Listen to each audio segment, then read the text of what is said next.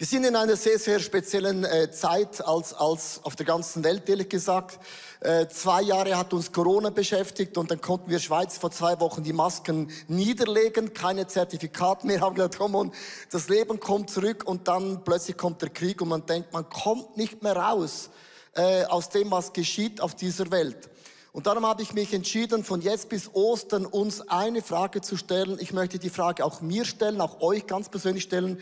Ich möchte euch die Fragen stellen, welche zerstörerische Eigenschaft möchtest du gerne in deinem Leben loshaben? Es ist einfach beim Putin das mit einem Namen zu nennen, was uns nervt, oder? Es ist einfach bei Corona zu sagen, was uns nervt, oder?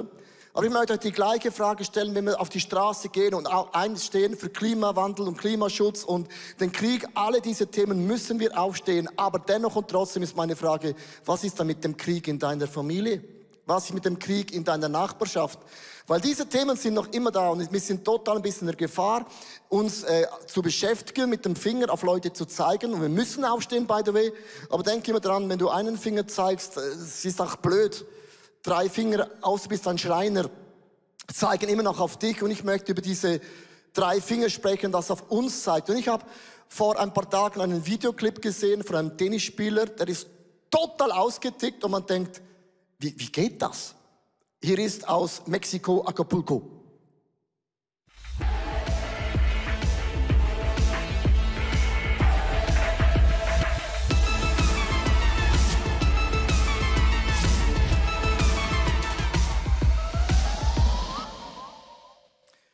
So, wir, wir denken, wie, wie geht das, oder? Crazy! Und die ganze Welt hat ihn verurteilt, diesen Tennisspieler.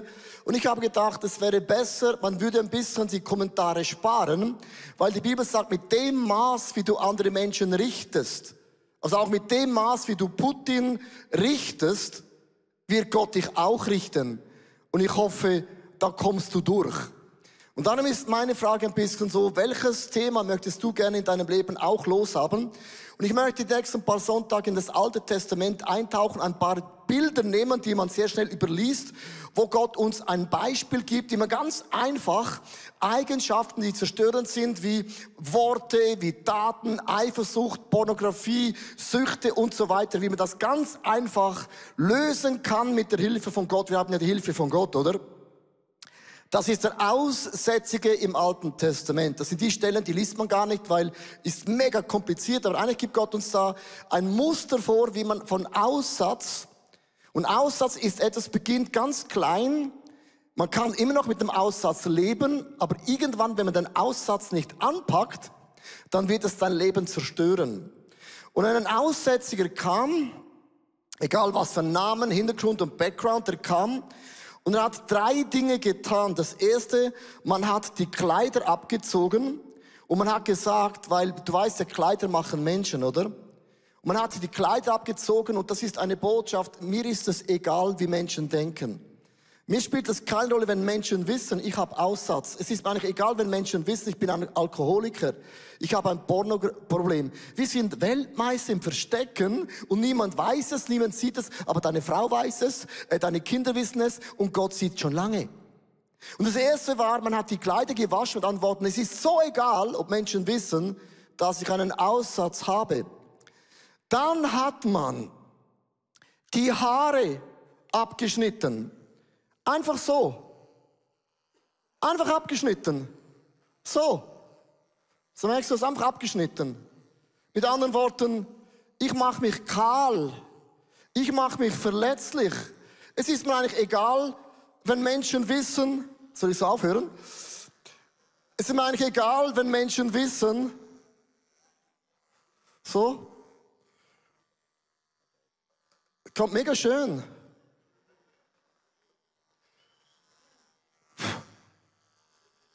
Hat deine Frau noch ein Foto gemacht bevor? Ja, ja. Gut. Wow. Merkst du, also quasi, man sieht es, der hat Aussatz. Und es ist eigentlich egal, was du denkst, was du fühlst, was du spürst, sieht schon schön aus. Ich sollte Quaffer werden. Ich habe Übungen mit meinen Kindern, gell? ich habe das hundertmal schon gemacht. Da habe ich Geld gespart. So, hier. So. So.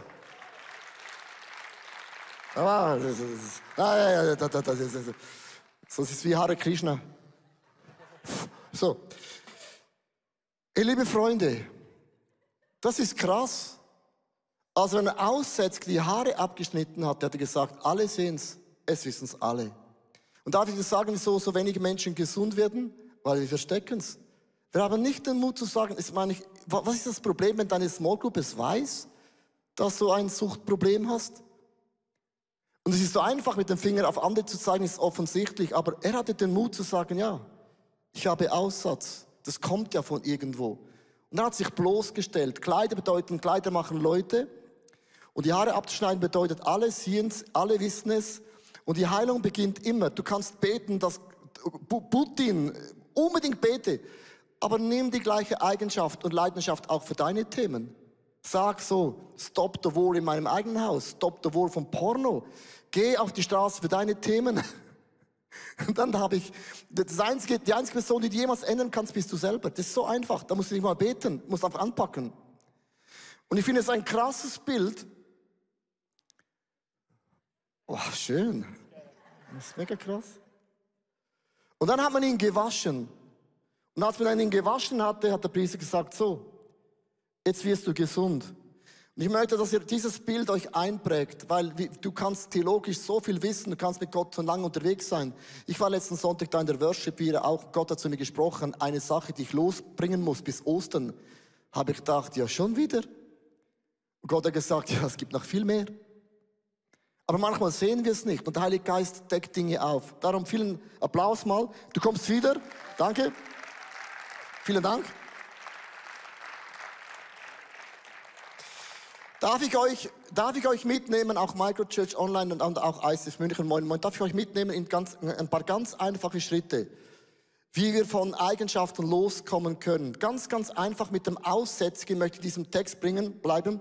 Das erste ist, dass du dein toxischen Lebensstil, du musst es mal erkennen. Weil alles beginnt ganz, ganz harmlos. Es heißt in 3. Mose 13, Vers 2, wenn jemand auf seiner Haut eine Schwellung, einen Ausschlag oder einen hellen Flecken entdeckt, das ist ganz, ganz klein. Und es ist der Verdacht auf Aussatz. Also es ist so ein ganz kleiner Anfang. Es könnte ein Verdacht sein. Merkst du, eine Eigenschaft beginnt nicht mit Boom, sondern es beginnt immer mega klein, ein ganz kleiner Flecken. Hast du gewusst, ein kleines falsches E-Mail, ein kleines Satz, ein Glas zu viel Alkohol, einmal zu falsch gedrückt auf dem Pornokanal. Es beginnt immer mit einem ganz kleinen Dinge, wo du denkst am Anfang, es ist mega harmlos. Genau das gleiche, ein Vogel fliegt über dich und er kackt einen harmlosen Kack auf dich. Es ist nur einen harmlosen Boom, Schakala, Kack. Und du weißt, dass du kannst nichts dafür, shit happens, aber wenn du dann am Vogel erlaubst, ein Nest zu bauen, dann kommt die Sünde ganz krass zurück in deinem Leben. Es beginnt immer mit einer harmlosen Sache. Ein Blick zu viel bei einer Frau, denkst, das machen ja alle. Nee, dieser eine Blick ist eben der Anfang und man hat den Verdacht, es könnte noch mehr daraus werden. Verstehst du, was ich meine? Leute sagen oft, ich habe kein Problem. Na, du hast jetzt noch nicht ein Problem, aber es kann zu einem Problem werden. Und dann geht es weiter. Das zweite, was dann geschieht, ist, es beginnt dich zu befallen. Vers 14 zeigt sich aber ein wucherndes Fleisch ist er unrein. Und plötzlich wird es ein Flecken, wird etwas Größeres und es beginnt zu wachsen. Und was ich mega krass finde, in diesem Beispiel von diesem Wuchern, sieht man das auch beim Pharaon, beim Biliam, beim Achan, beim Saul und beim Judas. Bei denen war es offensichtlich, das gab einen Flecken, das hat man gesehen. Als Gott zum Pharaon sagte durch den Moses, lass mein Volk ziehen, hat Gott die Götter von Ägypten angegriffen und gesagt, euer Götter sind groß, aber ich bin größer. Der Pharaon hat zehnmal ein Multimedia-Spektakel der Macht Gottes gesehen. Das ist Gnade. Wenn wir beten für den Putin, dann wird Gott dem Putin zehnmal durch ein Multimedia-Spektakel begegnen, dass er sehen kann. Aber es heißt noch lange nicht, dass sie umkehren. Und das ist so frustrierend, wo man denkt, wie viel mehr muss denn Gott noch machen? Der hat im Alten wie im Neuen alle Register gezogen, um zu sagen, hey Jungs, dieser Aussatz ist riesig. Es wird zu einem Problem, es war offensichtlich. Und dennoch, wenn Dinge offensichtlich sind, und das kann ich fast nicht glauben, gehen wir Menschen weiter, als hätten wir die Stimme von Gott nicht gehört. Und das ist schockierend. Man sagt ja, Gott ist grausam im Alten Testament. Grausam? Zehnmal ein Multimedia-Spektakel, das möchte ich auch mal sehen. Das ist nicht grausam, das ist Liebe. Und irgendwann sagt Gott, okay, hast entschieden, so move on. Und dann geht es weiter. Irgendwann wird es dann auch ganz, ganz, es beginnt dich zu zerstören. Und das heißt hier weiter in diesem Vers, ein wildwucherndes Fleisch ist in jedem Fall unrein. Danach handelt es sich um Aussatz. Und irgendwann wird ein kleiner Flecke zu einer monstergroßen Sache. Aber es beginnt immer harmlos. Sünde beginnt harmlos. Der Teufel braucht nicht deine Hand. Er braucht nur den kleinen Finger. Wenn er den reinzieht, hat er der Rest auch. Er braucht einen Topos, ein Einfallstürchen. Und das mag mega unspektakulär am Anfang sein. Versteht ihr das? Das gleiche Josef im Alten Testament ist weit weg von zu Hause, dass die Frau von Potiphar, habe ein Bild mitgebracht, äh, das haben sie auf Social Media gepostet, Josef. Josef jung, von weit weg, Dings, und da war die Frau von Potiphar verheiratet. Und Josef dachte, you are so beautiful. Und sie sagte, I'm super hot. Und die Frau von Potiphar sagt, Josef, wir sind bist weit weg, du bist jung und du bist willig und du bist Und sie wollte mit Josef schlafen, Sex haben. Und Josef stand da und dachte, ah, das ist ein kleiner Fleck von Aussatz, hat nichts falsch gemacht.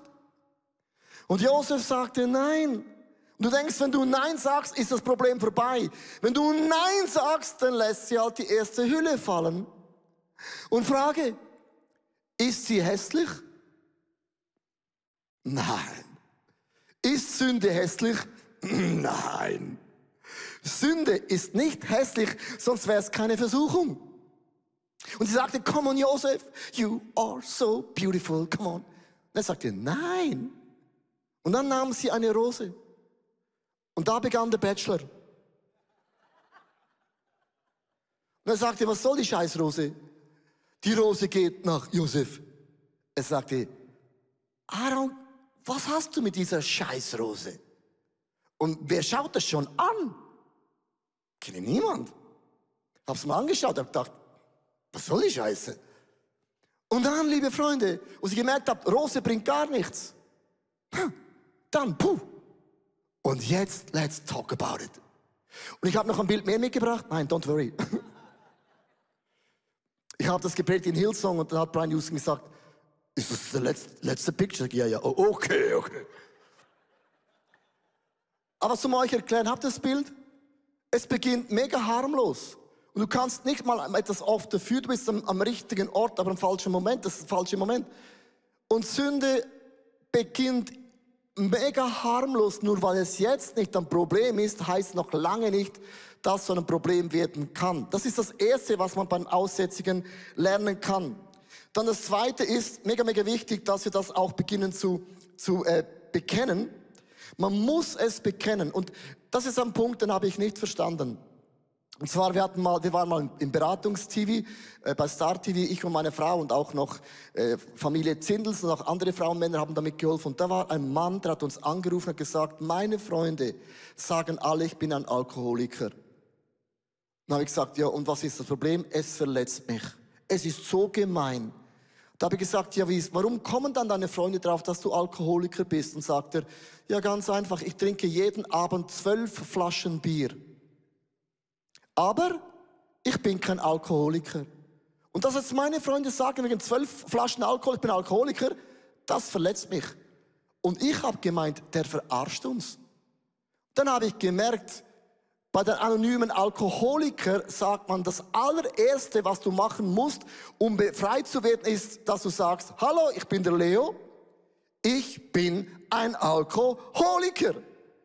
Und solange du das nicht aussprichst, ich habe ein Porno-Problem, ich habe ein Jetson-Problem, ich habe ein Eifersuchtsproblem, solange du das nicht bekennst mit deinen Worten, wird kein Wunder in deinem Leben geschehen. Das heißt hier, ich möchte es euch weiterlesen in Vers 45 bis 46, ein Aussätziger soll immer wieder rufen, unrein, unrein, Alkoholiker, Alkoholiker, Porno, Porno, was auch immer jetzt sein Thema ist. Solange er von diesem Aussatz befallen ist, gilt er als unrein. Ich war als nichtgläubige Frau über zehn Jahre in der Magersucht. Als ich dann zum Glauben kam, gab ich Vollgas für Jesus. Aber die Sucht, die wollte ich ihm nicht geben. Da wollte ich nicht, dass mir irgendjemand reinreden konnte, auch Jesus nicht. Als ich dann in der Bibel in 1. Korinther 6 las, mein Körper ist der Tempel vom Heiligen Geist, da habe ich zum ersten Mal verstanden, was ich mit meinem Körper mache und dass ich Jesus in einem ganz wichtigen Teil nicht in mein Leben hineinlasse.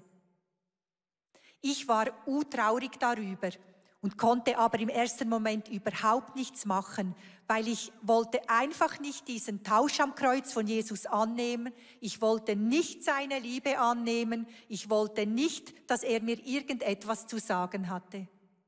Ich wollte weiterhin in dieser Sucht leben. Da ging es mir von Tag zu Tag einfach schlechter. Und irgendwann habe ich kapiert, nur mit der Hilfe von Jesus komme ich da raus. Da habe ich Buße getan und habe Jesus alles gegeben. Meine Gedanken, mein Verhalten, meine Wünsche und meine Sehnsüchte. Und das war die Kehrtwendung in meinem Leben. Dann habe ich für circa sechs Monate angefangen, jeden Tag vor den Spiegel zu stehen und zu sagen, ich bin schön, ich bin geliebt, Jesus liebt mich und Jesus sieht mich. Am Anfang war das eine ganz fürchterliche Sache. Aber irgendwann habe ich gemerkt, dass das der einzige Weg ist, um aus der Sucht rauszukommen. Langsam konnte ich in meinen Gedanken und in meinem Herzen konnte konnte ich das festmachen, was Jesus über mir sagt. Und meine Sucht hatte durch die bedingungslose Liebe von Jesus keinen Stellenwert mehr. Heute fühle ich meine Sehnsüchte mit Jesus.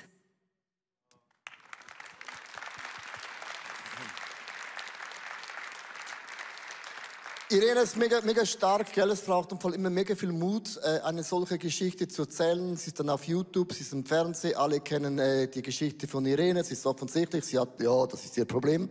Aber ich finde es mega krass, man kann jahrelang einfach sich auch bockig verhalten und wie der Pharaon, Gott macht einen Moment, du erkennst Dinge in deinem Leben, aber man schiebt es immer auf diese Seite. Das erste, es beginnt, dass du das mal erkennst in deinem Leben, dann muss man es bekennen und dann muss man aber auch annehmen, dass du weißt, Du löst dieses Problem nie alleine. Es ist nicht so, dass der Heilige Geist dir jetzt eine Offenbarung schenkt und sagt, hey, das ist ein Problem, ein Challenge. Und dann sagt, ja, jetzt bin ich gespannt, wie du das löst. Nee, wenn Gott etwas aufdeckt, gibt er uns immer auch die Kraft dazu, das zu verändern. Der Feind deckt so auf und er klagt dich an und sagt, ich bin gespannt, wie du das löst. Gott deckt etwas auf, streckt seine Hand aus und sagt, ich hilf dir dabei. Und es gibt in der Geschichte im Alten Testament von diesem Aussätzigen eine Prophezeiung, wo man schon Ostern im Alten Testament sieht. Und das Alte Testament ist voll von Jesus, von der Auferstehung, von Zeichen und Wunder. Also die Bibel sagt, der Aussätzige muss kommen, Kleider waschen, Haare weg und den ganzen Körper waschen. Und alle sehen es, er hat ein Problem. Und dann sagt die Bibel, man muss auch annehmen, dass in der ganzen Sache drin Gott vom Himmel uns hilft. Und dann heißt es, man muss zum Priester gehen und der nimmt dann zwei Tauben. So zwei Tauben. Die erste Taube nimmt er, jetzt wird es ein bisschen brutal für alle Tierliebhaber. Er muss sie umbringen, Kopf weg. Dann haben wir bewusst nur das Papier genommen. Er lässt das Blut tropfen über Wasser. Und das ist ein Zeichen, dass dieser Taube ist tot für immer. Mit dem sagt die Bibel nichts anderes als Jesus Christus, der Sohn Gottes, kam auf diese Welt in ein irdisches Gefäß.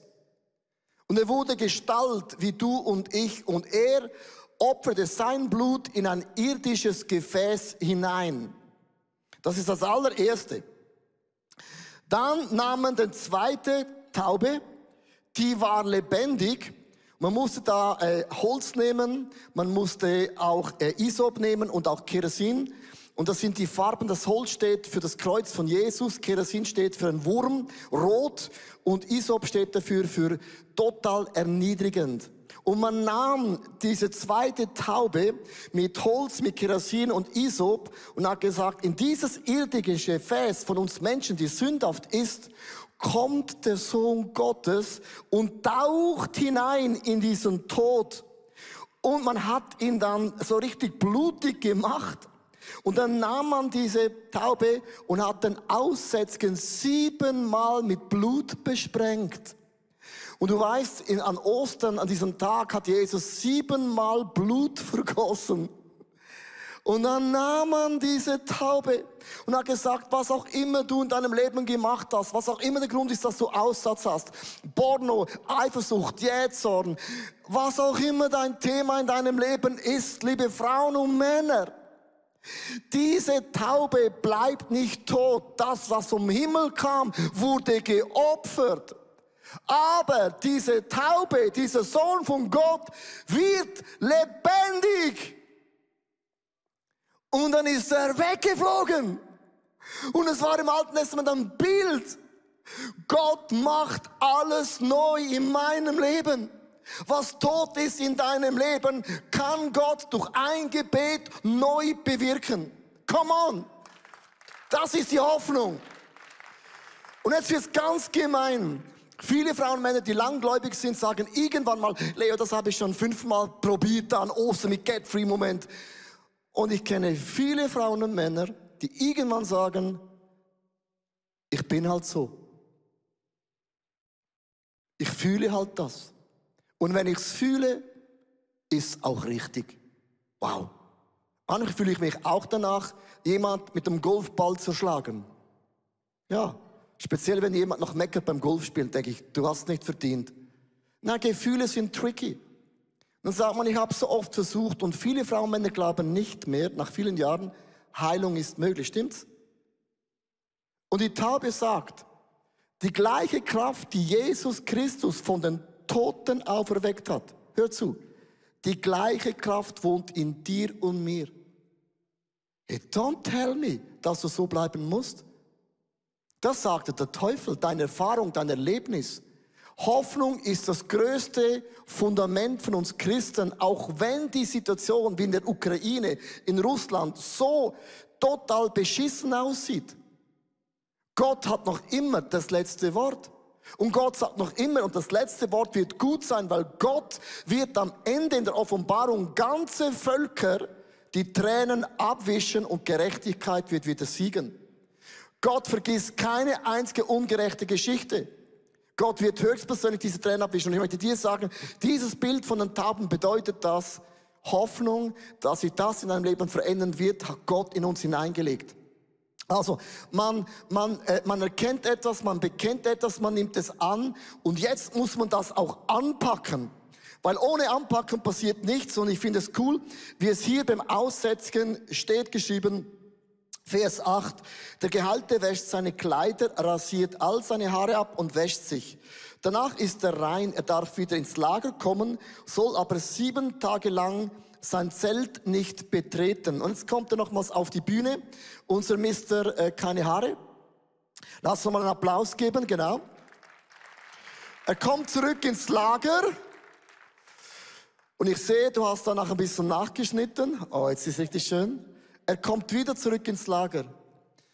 Und ich möchte euch einfach dieses, dieses Bild euch, äh, auch mir für die nächsten paar Wochen in das Herz legen. Kleider machen Leute, wir denken, was denken Menschen, was sagen Menschen, wie komme ich an, wie komme ich nicht an, oh, das darf ich nicht, weil mein Nachbar denkt über mich, was wir immer denken, was wir immer wissen. Und ich sage, wenn du schon diesen Tick hast, dann denk doch mal, wie Gott über dich denkt. Dann denk doch mal, wie Gott über dich im Himmel spricht. Das ist ein anderes, anderes Setting. Weil die Engel sind mehr als ein paar Leute aus dem Thurgau.